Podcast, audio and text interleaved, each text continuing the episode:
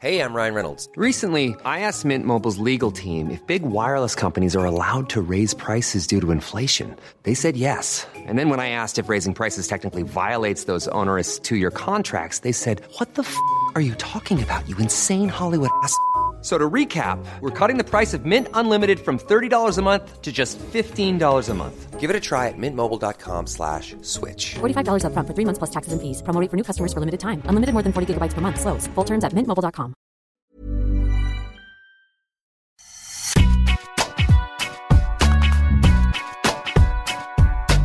Salut à tous, bienvenue dans Deep Impact, votre podcast tennis à retrouver tous les jours pendant Roland Garros, une quinzaine de jours. Je suis Adrien Yo et à mes côtés aujourd'hui, il est celui qui s'apprête à vivre 15 jours en apnée, à enchaîner les allers-retours entre le Langlaine, le Philippe Chatrier pour nous faire sentir l'ambiance de Roland.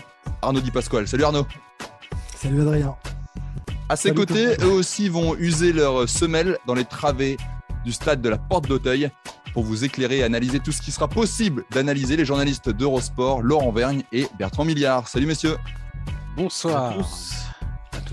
Bon, ça y est, Roland a débuté. On va commencer par une euh, petite question, mais c'est plutôt euh, une introduction entre nous. Qu'est-ce que vous avez aimé euh, voir à, Roland aujourd'hui pour cette, pour cette nouvelle édition, Laurent? Ben, Moi, c'est dès que je suis entré dans le, dans le stade ce matin, j'ai trouvé qu'il y avait beaucoup de monde et ça m'a presque surpris. Et là, j'ai réalisé que c'était la première fois depuis trois ans qu'à Roland Garros, on avait le, bah, la, jauge normale de, public, parce qu'en 2020, euh, il y avait, euh, bah, c'était à huis clos, je crois, les premiers jours, il y avait peut-être une, jauge à 1500 spectateurs dans le stade au mieux, en plein Covid. Et puis l'année dernière, il y avait encore une jauge quand même, c'était pas euh, revenu à la normale. Donc ça m'a presque fait bizarre, mais ça m'a surtout fait très plaisir de revoir tout ce monde dans l'enceinte de Roland Garros. Arnaud Alors moi, c'est, je me suis fait quasiment un set. Euh, je, montre parce que je suis à côté du, Philippe Chatrier encore à Roland Garros et je me suis fait quasiment un set d'Alcaraz là euh, en bord de cours et, euh, ben, je vous assure que c'est monstrueux en fait. C'est impressionnant. Je l'avais jamais vu en vrai. L'intensité, la frappe de balle, l'énergie, l'état d'esprit, voilà. Va pas tout dévoiler, va pas tout dévoiler. Ce sera l'objet de notre premier débat. Ça y est, il est parti. Je dévoile rien, je dévoile rien, mais c'est à voir absolument. Point. Et toi, Bertrand?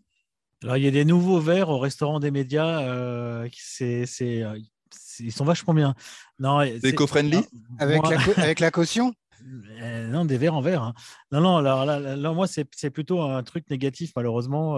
moi aussi, quand je suis arrivé au stade, j'ai, repéré un truc c'est que maintenant, on rentre par une nouvelle entrée qui est proche, assez proche du Simone Mathieu. Donc, je, je me suis dit, ah, ben, c'est génial, les Dominique Thiem qui jouent sur le Simone Mathieu. Je vais aller voir ça tout de suite. Là. Et puis, euh, j'ai regardé le score. J'ai euh, ah, ouais, mais je ne sais pas si je vais vraiment y aller, en fait, parce qu'il n'a pas l'air au top. Et puis, finalement, euh, un petit tour, et puis s'en va, parce que c'est triste, en fait. C'est hyper triste. On en parlera aussi tout à l'heure, mais moi, ma, première idée était un enthousiasme vraiment d'aller voir, d'aller voir Team de retour à Roland Garros. Et malheureusement, ça a fait pchit complètement. Donc, c'est un peu un truc de tristesse pour moi. Un petit pincement au cœur pour toi. Un petit pincement au cœur, ouais. Bon, ce qui est bien, c'est que vous avez déjà presque fait le sommaire, euh, vous trois. Euh, évidemment. Et à demain. On va débuter par le phénomène Alcaraz, très attendu pour son premier match hein, sur le Philippe Chatrier de, sa carrière, de sa jeune carrière. Il a battu euh, Londero en, en 3-7, 1h50 de, jeu, 6-4, 6-2, 6-0. Eh ben, on, en parlera de, l'espagnol. Que faut-il penser de son entrée en lice? Arnaud nous a fait saliver déjà avec ses, ses petits ressentis bord du cours. On enchaînera dans la deuxième partie avec Dominique Thiem, malheureusement, euh, qui n'y arrive plus. La question, euh, la question qui fâche, reverra-t-on un jour le vrai Dominique Thiem, celui qui est quand même double finaliste euh, ici à, Roland Garros et puis pour finir, on, se penchera sur les affiches de lundi parce que Laurent, en préparant cette émission, a, repéré ça. Nous aurons les quatre derniers vainqueurs, enfin deux vainqueurs hommes et deux vainqueurs dames en même temps, le même jour, sur le Philippe Chatrier demain avec Ziatek, Krejcikova, Nadal et Djokovic qui entreront en lice lundi. Donc, on, on essaiera de voir quelle affiche vous fait le plus saliver.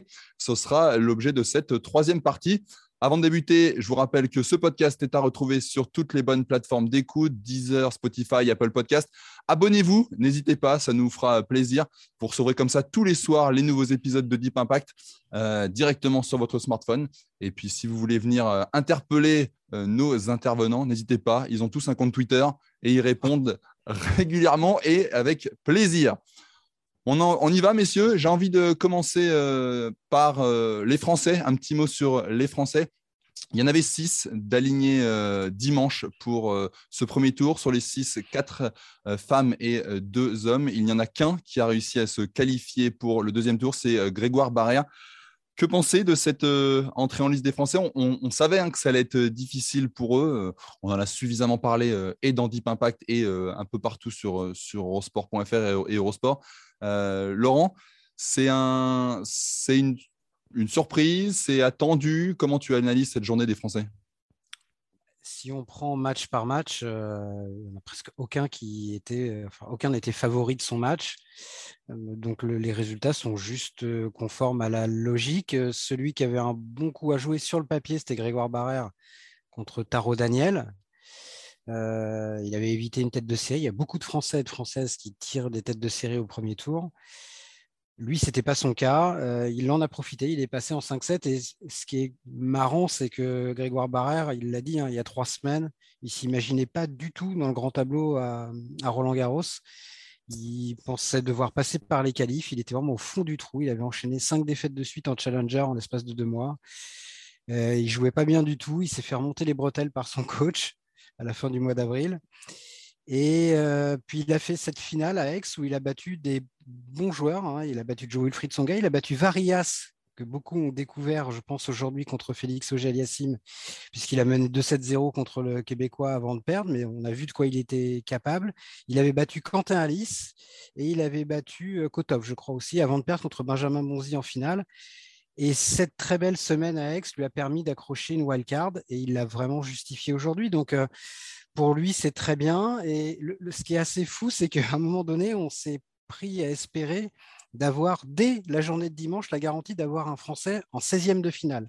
Puisque Quentin Alice affrontait John Isner, c'était un match très accroché. Et si Alice avait gagné, on avait un Alice Barrère au deuxième tour.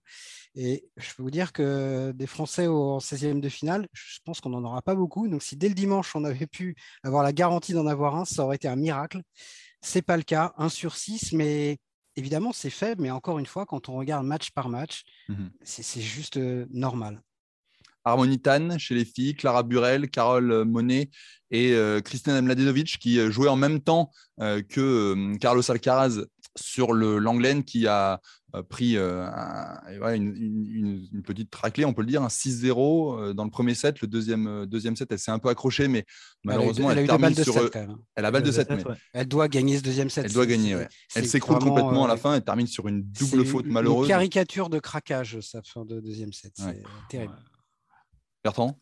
Bertrand, ouais, ouais ben, c'est vrai ce que dit Laurent. Il n'y avait pas beaucoup de de favoris. Euh, moi, j'avais mis une petite pièce sur euh, Barrère aussi parce que, euh, comme, comme il a dit Laurent, c'est un bon tirage. Taro Daniel sur terre battue, son petit mondial, bon, c'est vraiment un tour jouable pour un Français, Roland Garros, avec le public et tout ça. Il l'a dit d'ailleurs, hein, que ça l'a beaucoup aidé, ce public, et qu'il a énormément soutenu aujourd'hui. Quand Alice qui est, qui est, très bon cette saison, qu'il a d'entrer dans le top 100, bah, il fait son match contre Isner. C'est un match classique contre Isner, hein, 4-7 dans 3 tie-breaks, et il perd les 3 tie-breaks.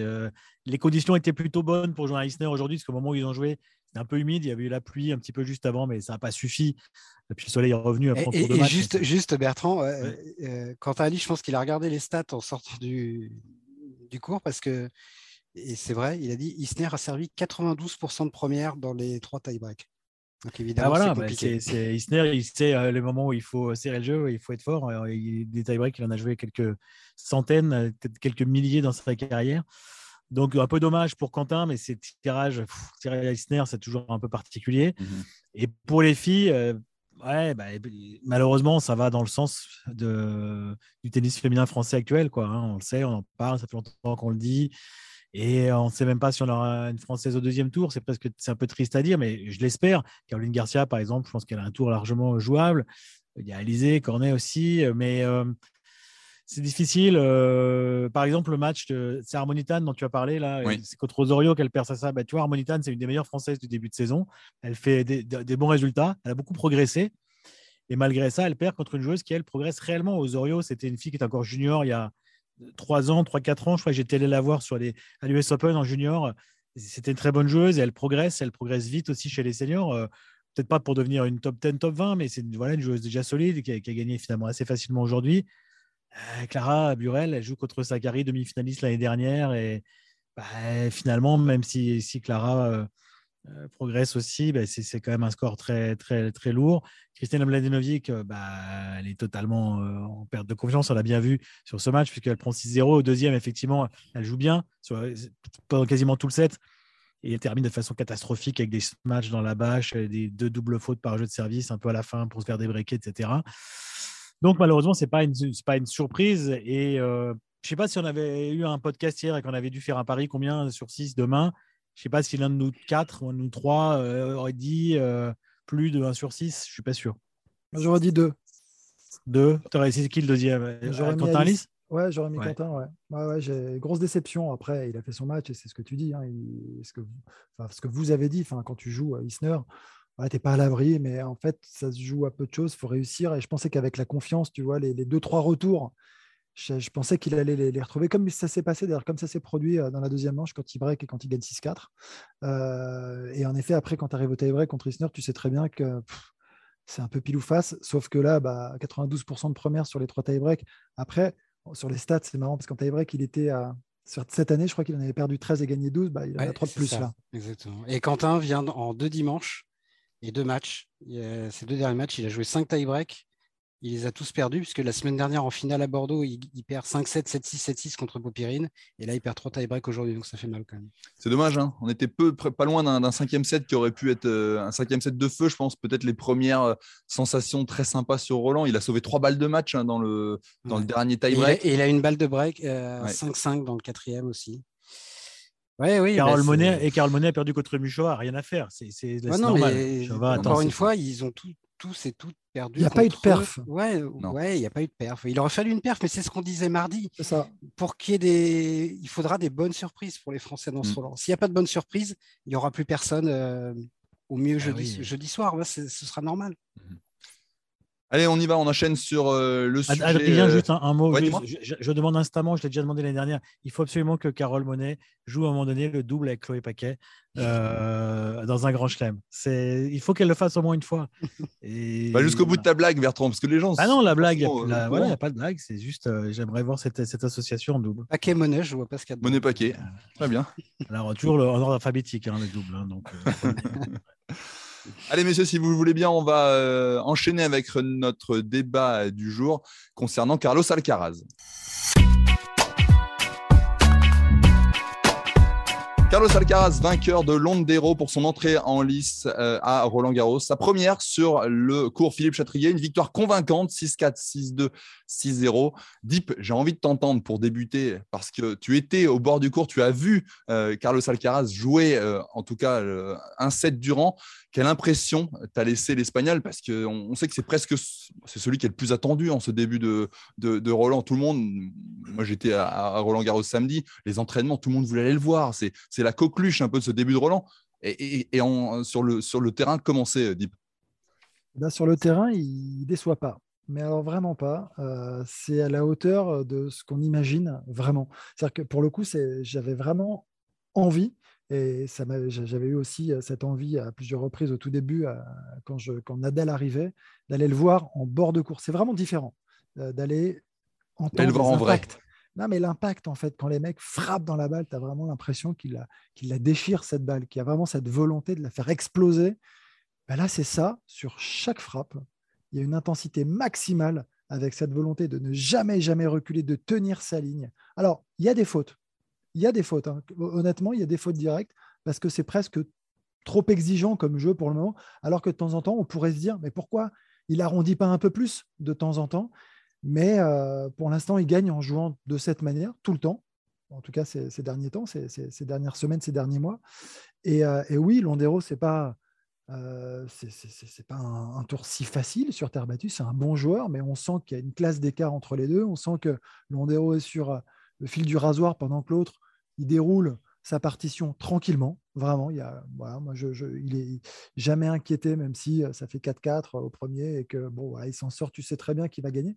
Mais à, tous les niveaux, tu sens que c'est encore un peu, je trouve, irrégulier en première balle, même si ça pète à 2-15. Ça, envoie quand même du lourd, mais c'est pas très régulier. En revanche, la deuxième balle, je la trouve monstrueuse aussi. Euh, Il y a un poids dans cette balle énorme. Il, varie, il rentre dans cette seconde balle à chaque fois. Je trouve que c'est assez impressionnant.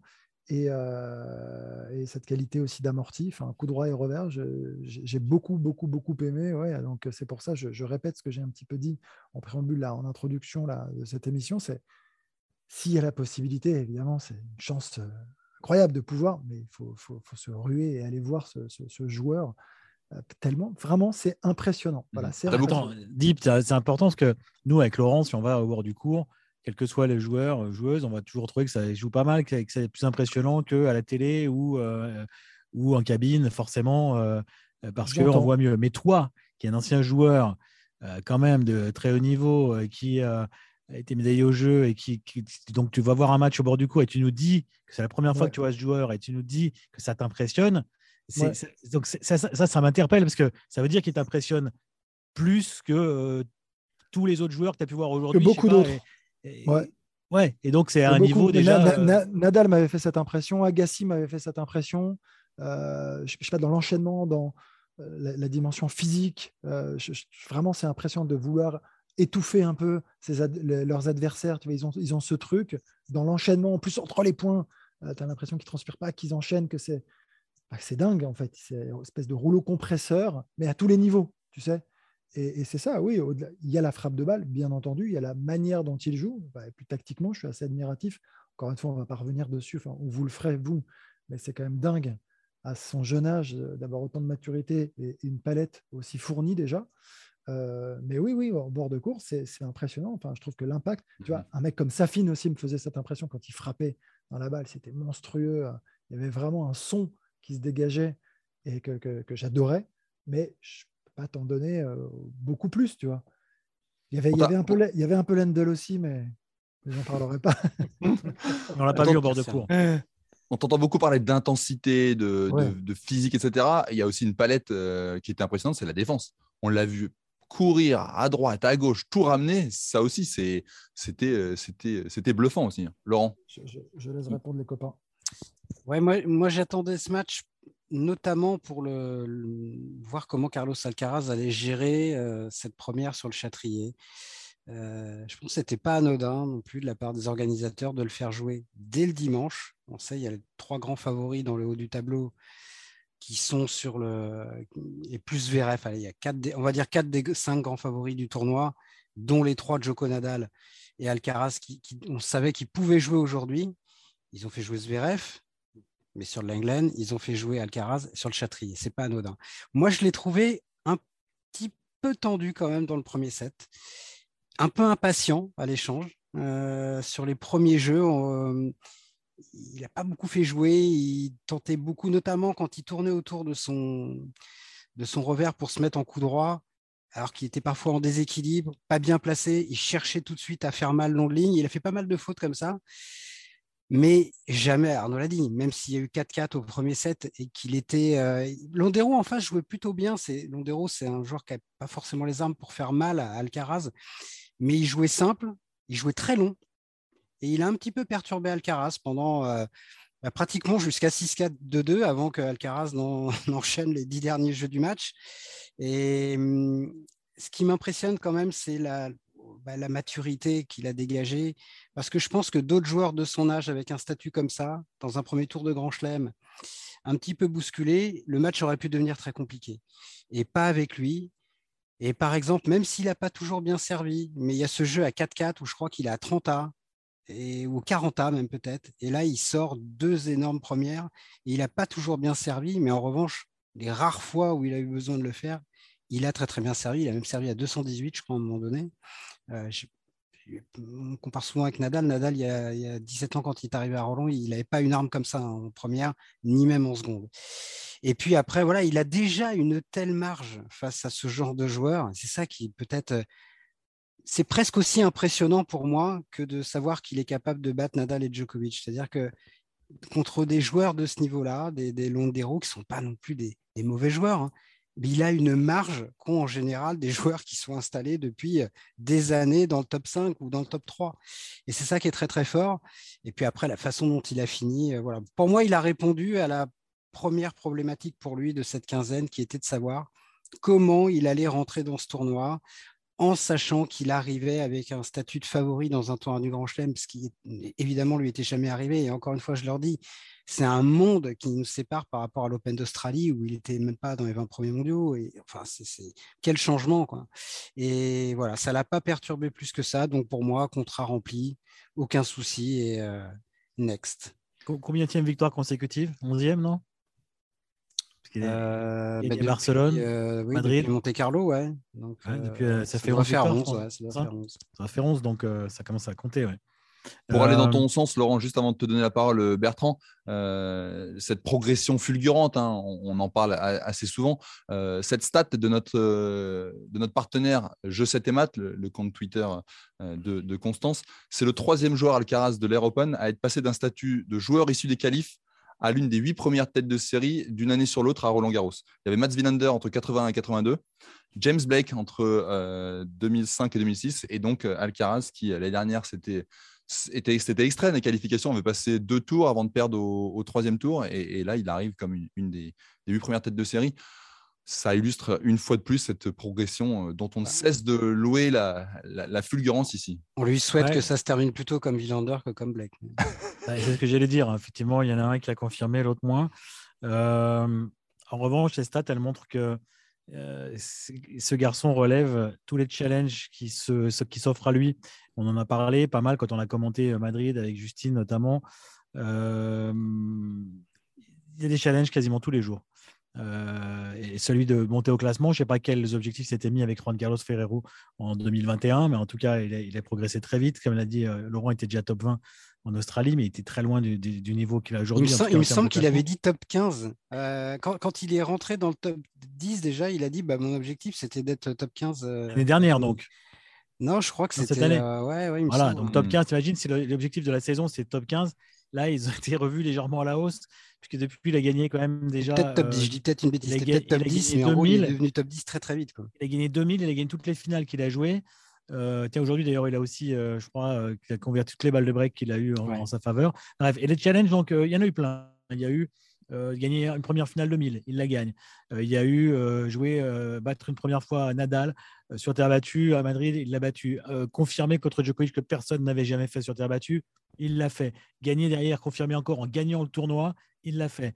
Là, aujourd'hui, premier match sur le central euh, Roland Garros, c'est pas rien. Hein. Premier match sur le central euh, où tout le monde dit ah Alcaraz fait partie des favoris, il faut le gérer. Euh, Félix Auger-Aliassime qui fait partie des favoris aussi, bah, il a eu beaucoup de mal à gérer ce central euh, aujourd'hui. Donc il a géré ça de main de maître, comme l'a dit, comme l'ont dit les, deux autres, soit en termes de, niveau de jeu, comme l'a dit Arnaud, ou en termes de gestion des émotions, comme l'a dit Laurent. Ce garçon, il est incroyable, il est extrêmement complet. Et on a toujours l'impression qu'il est, plus complet que les trois monstres qu'on a actuellement, qui sont eux plutôt en fin de carrière, au même âge. Et je ne sais plus où j'ai lu ça hier, peut-être dans un excellent papier de Laurent ou ailleurs, mais euh, il, il, prend un peu des trois, quoi. Ça qui est dingue il a cette espèce de, de, de grinta, de, de mental de, Nadal, euh, l'intensité aussi. Il a des, certains coups de, Federer. Il a, il, a du, il y a du Djokovic aussi en lui, notamment euh, le jeu de défense est monstrueux. Il est, il très fort en attaque, mais aujourd'hui, il a des coups. Il y a beaucoup de points qu'il a marqués où Londero a dû jouer le coup de trop, euh, où il a commis la faute parce que bah, ça revenait, ça revenait. Et même sur un, un coup droit, un peu, un penalty ou un, coup pas trop difficile, bah, il finissait par rater. donc, il, il a tout. Il a une panoplie démentielle pour son âge. Et surtout, il relève les challenges. Moi, je suis d'accord avec Laurent. C'était intéressant de le voir sur le central, comment il allait gérer ce central euh, le premier jour, étant largement favori face à un mmh Lucky Loser, même un, bon terrien, mais quand même euh, loin au classement. 6-4, 6-2, 6-0, qu'est-ce qu'on peut dire? Allez, un challenge de plus. Next, quel est le prochain challenge? Euh, Amenez-moi la suite. Je prends. Et... il a, il, a, il a rehaussé aussi, hein, il a peut-être pris des, des trois l'ambition, il a rehaussé ses ambitions parce qu'il a dit qu'il voulait gagner un grand chelem cette année. Donc, euh, c'est même plus rentrer dans le top 15 ou le top 10, c'est maintenant, j'assume de vouloir remporter un grand chelem dès 2022. J'ai vérifié, là, en fait, euh, euh, il, en a parlé quand il a commencé vraiment à exploser, là, cette année. Il avait deux objectifs cette année qui, qui avaient été fixés avec Juan Carlos Ferrero. C'était finir la saison dans le top 10, il est devenu top 10 au printemps, et remporter un ATP 500, parce que jusque-là, il n'avait que des 250. Donc ça, l'ATP 500, ça a été réglé dès le mois de février. Donc ensuite, ils se sont dit, bon, maintenant, allez, ça va être beaucoup plus dur, mais pourquoi pas un 1000 Il va gagner deux en mars et en avril. Et maintenant, il est top 10 et il est même aux portes du top 5. Euh, donc, euh, oui, c'est-à-dire qu'il avance tellement vite qu'il pulvérise les propres objectifs qu'il se fixe avec son, coach. Parce qu'encore une fois, la, façon dont il a avancé là, en l'espace de 3-4 mois euh, a quand même très très peu d'équivalence ces 15 dernières années dans le tennis masculin. Deep, Deep, t'es coach, de, coach aujourd'hui de, de Carlos Alcaraz. Bon, je sais que tu es coach de Kevin Roland, mais là, es coach, tu deviens coach de Carlos Alcaraz. D'un coup, ça change de, de, niveau. Euh, pas le même potentiel. Euh, là, tu le prends là. Et là, euh, il se fâche avec Ferrero. Il dit Je vais faire appel à, à Di Pasquale. Euh, tu, tu mets quoi comme objectif? Tu fixes quoi comme objectif pour le reste de la saison? Mais En fait, ouais, il, il, est allé tellement vite qu'en fait, les objectifs, là, il a battu, mais il a battu tout le monde. Donc, euh, qu'est-ce que tu peux te fixer d'autre que d'aller euh, remporter euh, évidemment des grands chelems et d'être numéro mondial? Enfin, Les deux, enfin, pour moi, à la limite, c'est même pas trop tôt que de se projeter, de se dire ah, bah, la place de numéro un et évidemment, on va commencer par les grands chelems, enfin un grand chelem, les grands chelems, mais avec la place de numéro un mondial en ligne de mire, évidemment. Et il est 6 évidemment. Enfin, je veux dire, il a gagné. et puis, puis il a gagné 2000, donc de toute façon, au-dessus, il n'y a plus que les grands chelems. Hein, donc, on suivra ça, messieurs. On suivra ça. Deuxième tour contre euh, Ramos Vignolas. Euh, là encore, un, demi-test, hein, on peut dire, mais on ne sait même plus si c'est des tests maintenant, c'est des, demi-tests, des quarts de test pour continuer. Ça, c'est le challenge, le challenge du compatriote euh, vétéran oui, que, tu dois, que, tu dois, respecter. Ouais, mais bon, il a battu un compatriote vétéran il n'y a pas très longtemps, je, je pense, certains battu. Ah un gaucher, un gaucher aussi, non? Oui, oui, un gaucher, tout à fait. Il aimerait bien le retrouver en demi-finale, c'est ça que tu veux dire? Bon, en tout cas, on va parler d'un. Il voudrait, c'est que vous êtes tout à l'heure avec Adri, il va... lui, ce qu'il veut, c'est ramasser le, le, le, survivant du quart de finale euh, Djokovic-Nadal. S'il a été, si ça a été un match épique, s'il a lieu, s'il est épique comme l'année dernière et qu'il est très long, hop, je ramasse, je ramasse les restes de celui qui est encore là. on suivra ça avec attention, messieurs. Euh, on va passer à notre euh, partie suivante. Là, on va évoquer un joueur qui, lui, au contraire, ne va pas très bien. Dominique Thiem, éliminé euh, d'entrée par euh, Hugo Delien, 6-3, 6-2, 6-4 en euh, deux heures de jeu. L'Autrichien qui n'y arrive plus, n'ayons pas peur d'employer les mots, depuis son retour à la compétition après son opération au poignet. Il enchaîne les défaites au premier tour. il est retombé à la 194e place mondiale. messieurs, cette question qui fâche, toute simple, hein, reverra-t-on un jour le vrai Dominique Thiem? Arnaud moi, je suis très inquiet.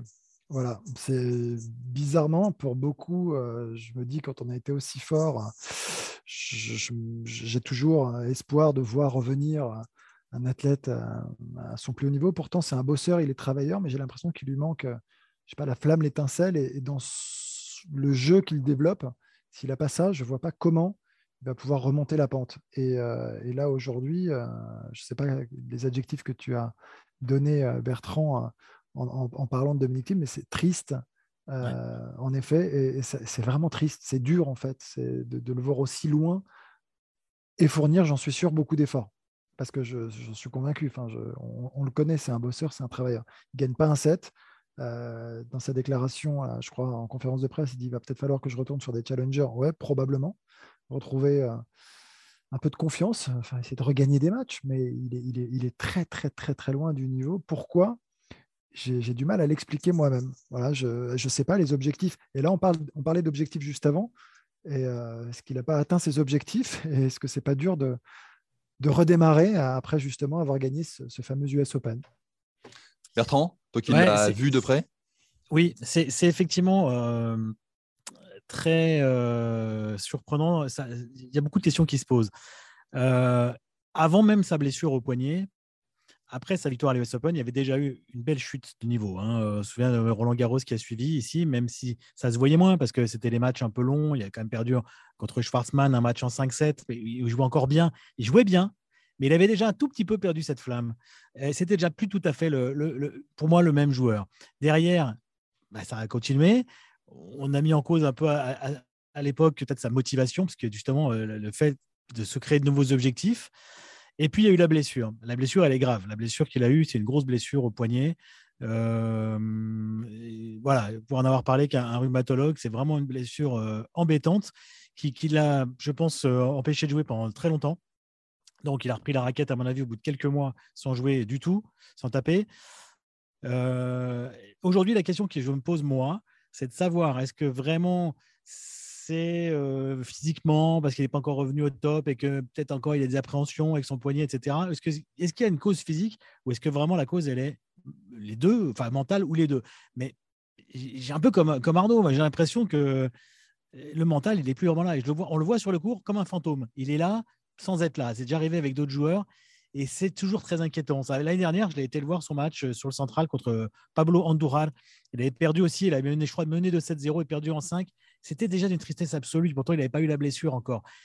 Et il était là sans être ah, là. il, jouait, il, jouait blessé. Hein. Il jouait par à coup, oui, mais il jouait aussi par à coup. Il, arrêté, il a arrêté sa saison juste après. Il, ouais, ouais, mais il y a eu d'autres matchs comme ça un peu avec lui. Donc, effectivement, il faut, reverra-t-on euh, au niveau qu'il avait? J'ai du mal à répondre. Malheureusement, j'adorerais répondre par l'affirmative, que j'adore ce joueur, mais j'ai peur que non, en fait, parce qu'il est trop bas, là, pour revenir au niveau qui était le sien quand il était en finale au Roland Garros. C'était dingue. Et l'intensité qu'il pouvait mettre dans chaque frappe de balle, dans chaque coup, il faisait mal à ses adversaires. C'était un puncher. Il pouvait, euh, des deux côtés, euh, vraiment faire, faire très, très mal. Euh, un physique monstrueux.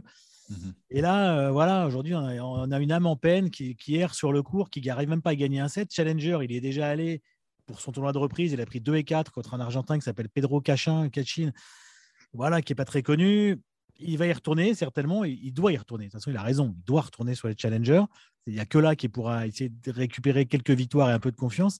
Mais même en Challenger, va-t-il gagner des matchs actuellement face à des joueurs qui sont bons hein, euh, C'est un bon niveau le, sur le circuit Challenger? Je suis même pas sûr. Donc, euh, est-ce que c'est une question d'entraînement? Il en manque encore un peu, de mhm. rythme, d'envie.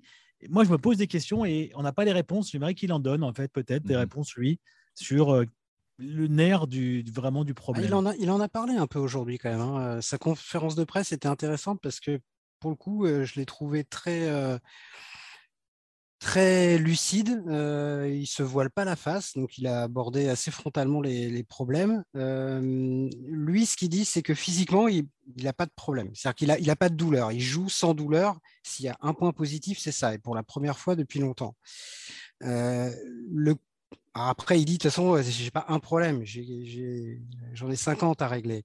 Euh, il joue très... Moi, ce qui me frappe le plus, c'est à quel point il joue court.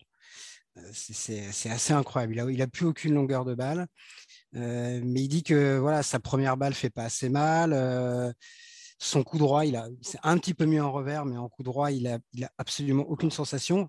Lui, ce qu'il dit, c'est que hum, ça fait que 6-7 semaines qu'il s'entraîne vraiment à fond, sans retenue, sans douleur, et qu'il a vraiment repris un cycle d'entraînement normal, on va dire.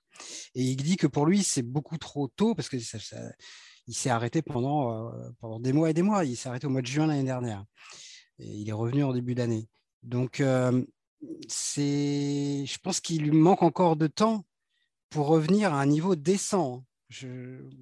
honnêtement, je pense que la question reverra-t-on le Dominique Team euh, le vrai, si on parle du vrai Dominique Team, c'est-à-dire, allez, on va dire jusqu'à l'automne 2020 où il gagne l'US Open. Après, je, te trouve un, un tout petit peu dur, Bertie, avec euh, sa fin de saison, parce que je pense qu'à Roland, d'abord, il va quand même en quart, il perd en 5-7 et 5 heures contre Schwartzmann. En 2020, en 2020 là. Ouais, 2020, ouais. Et, où il était, je pense, cramé physiquement et émotionnellement. Il faut rappeler quand même que l'US Open avait, c'était fini 15 jours avant. Oui, c'est vrai, c'est vrai. Et il fait quand même finale au Masters où il passe à. Je ne sais même pas s'il n'y a pas une balle de match contre Medvedev en finale du Masters. en Masters, il joue bien. Il joue bien en Masters. Il y a un match contre Djokovic qui est énorme, énorme. Donc sa fin de saison était quand même vraiment pas mal.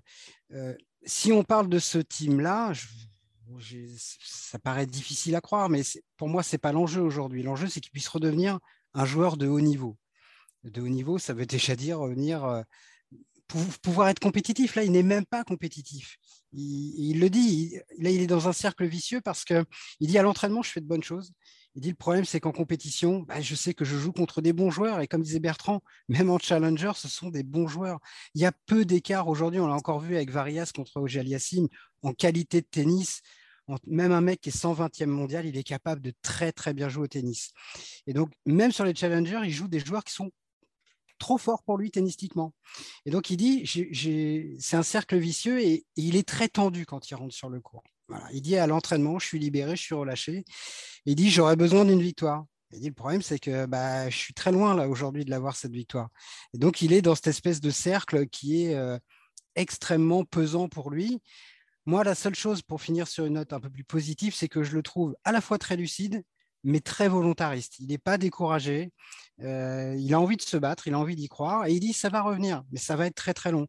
Et je pense qu'il a aussi, euh, voilà, même si Andy Murray n'est pas revenu à un niveau euh, exceptionnel, je pense que Dominique Thiem serait déjà content de revenir au niveau qu'a retrouvé Andy Murray, c'est-à-dire d'être capable d'abord de gagner quelques matchs quand même, et puis d'être compétitif de, jouer, voilà, parce que je pense qu'il prend aucun plaisir aujourd'hui.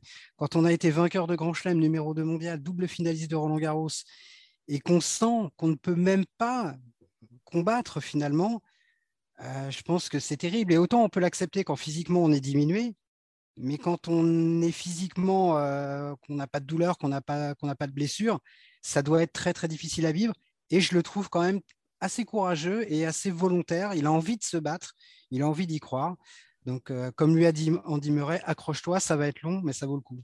Il y, a un exemple que je pique à Eric de Bliquer, en l'occurrence, celui d'André Agassi, qui, a eu, qui, est passé par une période de, vraiment en termes de résultats très mauvaise en, 1998, en l'occurrence, après, alors qu'il avait déjà gagné des grands chelems et tout, évidemment. Et en 98, il, est repassé, lui, par la case Challenger à un moment donné aussi. Et tout, tout, le monde avait trouvé ça assez admirable parce que quand on s'appelle André Agassi, euh, qu'on a le palmarès euh, qu'il a à l'époque à 28 ans, retourner euh, en challenger, ça paraissait incroyable.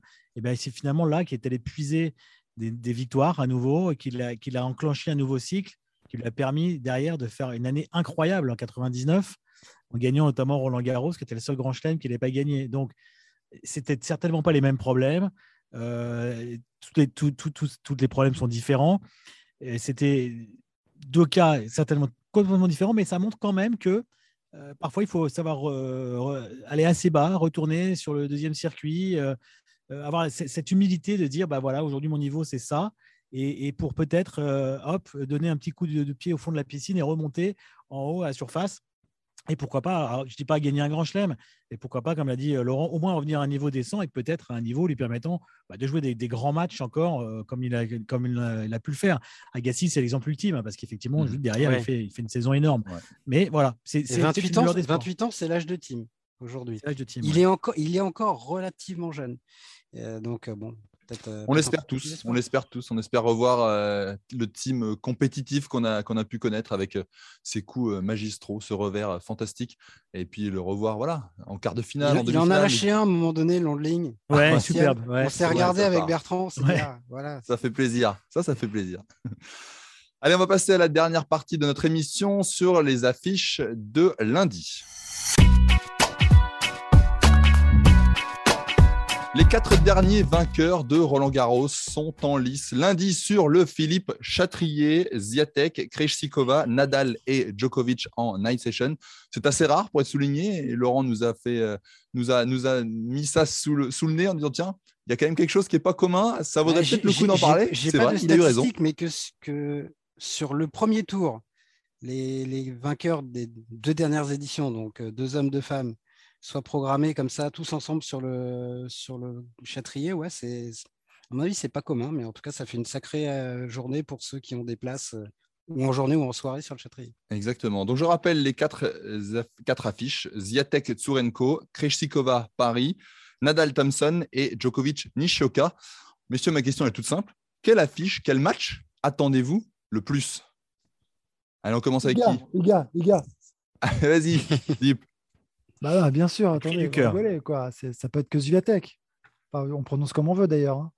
Ziatek, on dit Ziatek, nous. J'entec, j'en sais rien, bon, peu importe. en tout cas, tu as envie de voir la numéro 1 mondiale. Ouais. Ben oui, écoute, oui, oui, oui, oui. non, mais attends, parce qu'on l'adore, parce qu'elle enchaîne les matchs, parce qu'elle est jeune, elle a déjà gagné à Roland. Comment va-t-elle se comporter? Elle a une pression énorme. Et plus sérieusement, là, parce que je sais que vous vous marrez, mais plus sérieusement, elle a une pression quand même énorme. Voilà, quand même qu'on le veuille ou pas, et c'est juste une réalité. Et euh, peu importe, c'est peut-être pas son premier tour, j'en sais rien. Tsurenko a, Euh, ça, a été une bonne joueuse, elle est passée par les qualifs là, mais c'est quand même très lourd d'arriver avec ce dossard d'ultra favori, favorite en l'occurrence. C'est c'est monstrueux, c'est très dur. Donc c'est bien, elle a gagné plein de matchs, mais là c'est un grand chelem, c'est une autre histoire. Et, et je trouve que l'objectif d'aller chercher un grand chelem, il est différent que tout ce que tu joues autour. Donc c'est pour ça que je mets Ziatek avec un peu de sérieux, là, je vous le dis. Ah, mais t'as été bon. C'est presque- tu bien, genre, euh, bon, hein. m'as Jabber, en plus, qui était la deuxième favorite, a déjà perdu. Ouais. Non, mais elles ont toutes perdu autour. Il n'y a plus, enfin, il y a plus contre personne. une, contre une polonaise. hein, en plus, qui- Exactement. Qui, qui rend service à. Donc, euh, donc, donc, donc c'est pour cette raison. va, on ne va parler plus que d'elle. Mm. C'est encore plus dur. Comme on parlait que de Barty à l'Open d'Australie, qui était l'ultra favorite sur ses terres, euh, il fallait qu'elle gagne. Je, Elle je a- pense que Sviatek est même plus favorite. Encore. ouais, parce que d'abord Oui. parce que Barty est plus Ah oui. là et parce qu'elle elle met des tannés à tout le monde depuis euh, deux mois et demi. Là. Enfin, c'est c'est du niveau de domination euh, sur une période comme ça de, de ouais, il y a eu quoi 3 3 W enfin je sais plus comment on les appelle là, les 1000, W- c'est c'est 1000 maintenant. voilà. ça, ouais. WTA 1000. C'est digne de ce que faisait euh, Serena euh, quand elle était vraiment au top. C'est digne de ce que faisait une Graf avant Ouais. Roland ou une Céleste. Voilà, bien. c'est de ce niveau-là. Donc effectivement, si elle ne gagne pas Roland derrière ça, il y aura un côté tout ça pour ça. Et évidemment qu'elle le sait, Iga. Évidemment, mais je pense qu'elle est quand même prête à l'assumer. En tout cas, je l'espère. Tu nous as convaincus, Deep. Tu vois, Ah je- je- je- j'espère qu'elle va aussi bien. assurer son rang et tout ça. Un premier match sur le Châtrier. Laurent, toi, tu as envie de voir quel match? Euh, ben, j'ai changé, Iga Swiatek, pareil. Non, Alors, non, c'est- c'est pas ça. euh, tous, tous, mais je dirais quand même Raphaël Nadal parce que euh, on sait tous ce qui s'est passé à, à Rome il y a bah, dix jours, tout juste, contre Denis Shapovalov.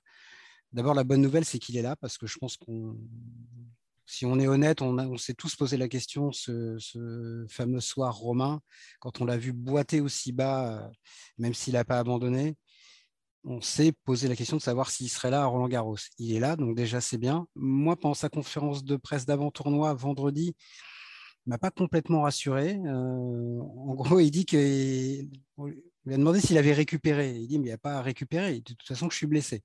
Voilà. Il dit la question c'est pas ça, c'est pas de savoir si je suis guéri. La question c'est de savoir quel est le, degré de douleur et s'il me est suffisamment tolérable pour me permettre de jouer et de jouer euh, comment, à quel niveau. Voilà. Donc, euh, il y a évidemment que, la compétition qui répondra à ça, mais j'ai l'impression qu'il va jouer avec vraiment une épée de Damoclès, euh, peut-être plus au-dessus du pied que de la tête, et que ce sera le cas à chaque frappe, à chaque point euh, de chaque match dans cette quinzaine, parce qu'on a l'impression que ça peut, euh, bah, ça peut s'arrêter à tout moment. Donc, peut-être que psychologiquement, ça va un petit peu le perturber. Et physiquement, ça va peut-être le diminuer, mais peut-être aussi un petit peu mentalement. Donc, euh, j'ai envie de voir euh, ce que ça va donner euh, dans ce premier match, en espérant que ça se passe bien. En tout cas, je veux dire qu'il puisse s'exprimer euh, normalement. Quoi. Mais c'est évidemment le joueur sur lequel il y a le plus d'incertitude euh, dans ce début de tournoi, parmi les favoris. Tu m'as convaincu également, Laurent. On ira voir ça en troisième euh, rotation Ah, sur le, sur Arnaud le est pas- Châtrier. Non, j'ai pas convaincu Arnaud, j'ai l'impression. Ah, il n'a pas convaincu Arnaud. Demain, je, demain, je suis bord de course sur le central toute la journée. Il bouge pas. Bertrand, qu'est-ce que tu as envie de voir? Alors, euh, effectivement, on attend tous euh, Nadal, mais je pense qu'avec l'opposition Thompson, je, le- je le vois bien rentrer quand même malgré tout assez tranquillement dans le, dans le tournoi. Moi, il y a un match qui m'interpelle demain, c'est Kreshikova, Diane Paris. Mais oui, pourquoi? D'abord, d'un côté du filet, il y a une Sans la surprise. Ah une ouais. Sans la Française. ben, pourquoi pas? Il y a une L'adepte du Française contre-pied. qui a revers à une main déjà, c'est fabuleux. Et on a la tenante du titre. Souvenez-vous. Et oui, Krejcikova, c'est la tenante du titre. Eu un tournoi féminin très très bizarre l'année dernière, mais c'est elle qui avait remporté ce, titre face à Pavlyuchenkova, qui elle sera absente d'ailleurs cette année. Euh, et donc, bah, quand on a gagné l'année précédente, une petite pression aussi de retour sur le central l'année d'après pour le premier match face à une Française, donc face à une joueuse qui va être soutenue par le public du cours Philippe Chatrier. Alors évidemment, il y a euh, une Krejcikova qui est largement favorite, mais elle a été euh, blessée euh, récemment. Elle n'a pas eu beaucoup de résultats récemment. Est-ce que sur un début de match, Diane Paris par- par- parvient bien rentrer dans cette partie, euh, faire douter un peu la Tchèque? Déjà, est-ce qu'il ne peut pas y avoir match? Et ça, ce serait déjà euh, sympa. Et puis, euh, l'exploit, je ne sais pas, mais s'attaquer à la tenante du titre, c'est sur le central. Je trouve ça déjà très, très, très, très bien, très sympa pour, pour la française. Et pour Krejcikova, je vous dis, c'est pas un match simple à aborder. Il y a pour plusieurs raisons l'état de forme actuel, les, points à défendre, le titre à défendre. Donc ce match, je dirais pas qu'il est ouvert, mais il m'interpelle et il me donne envie de, le regarder, voir quel est le niveau actuel de celle qui a une couronne à défendre et de voir aussi notre jeune française Diane Paris pour un match sur le central.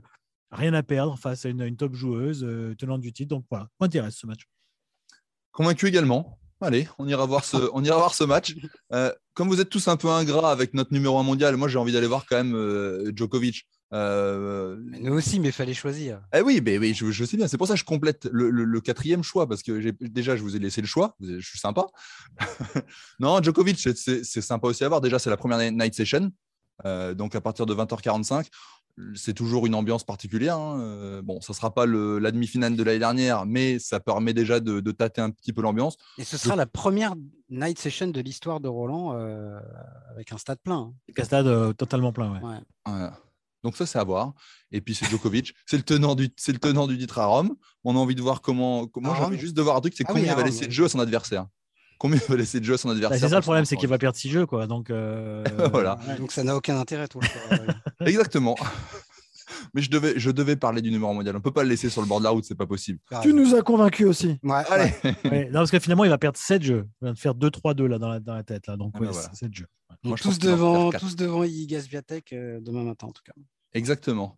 Merci messieurs pour cette euh, première émission. Il y en aura 15 au total. Tous les jours, on se retrouve euh, pour Deep Impact, pour débriefer l'actu de la journée. Et si vous euh, voulez prendre aussi du plaisir, du bon temps, eh ben c'est sur Eurosport que ça se passe en fin de journée avec Eurosport Tennis Club La Terrasse notre émission quotidienne également sur l'antenne avec euh, Arnaud Di Pasquale, avec euh, Bertrand Millard, avec euh, beaucoup d'invités autour de Géraldine Weber.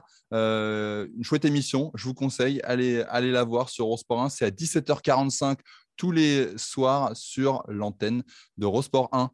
Et puis nous, merci, merci, merci messieurs, on se retrouve demain pour une nouvelle émission avec plein de choses à raconter. Dit pourra passer la journée sur le bord du cours, il sera bronzé comme jamais. Il a planté sa tente. Ah, demain, il ne il va pas bronzer. Non ah, moi, je, laisse, ma place au Carlos Alcaraz euh, de la rédaction, hein, euh, Maxime Battistella, qui, qui, qui, euh, qui, je crois, fait une entrée quand même fulgurante dans les Deep Impact. Hein. Ah c'est vrai. On reconnaît. je vous rappelle que il a une wildcard et vraiment il en a bien profité. Une belle wildcard, il en a profité.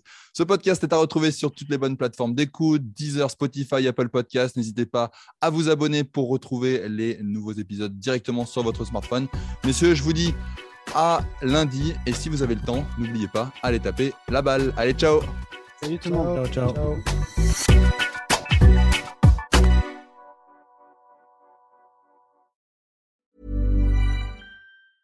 Hi, I'm Daniel, founder of Pretty Litter. Did you know cats tend to hide symptoms of sickness and pain? I learned this the hard way after losing my cat, Gingy. So I created Pretty Litter, a health monitoring litter that helps detect early signs of illness by changing colors, saving you money and potentially your cat's life. Pretty Litter is veterinarian developed, and it's the easiest way to keep tabs on your fur baby's health right at home. Go to prettylitter.com and use code ACAST for 20% off your first order and a free cat toy. Terms and conditions apply. See site for details.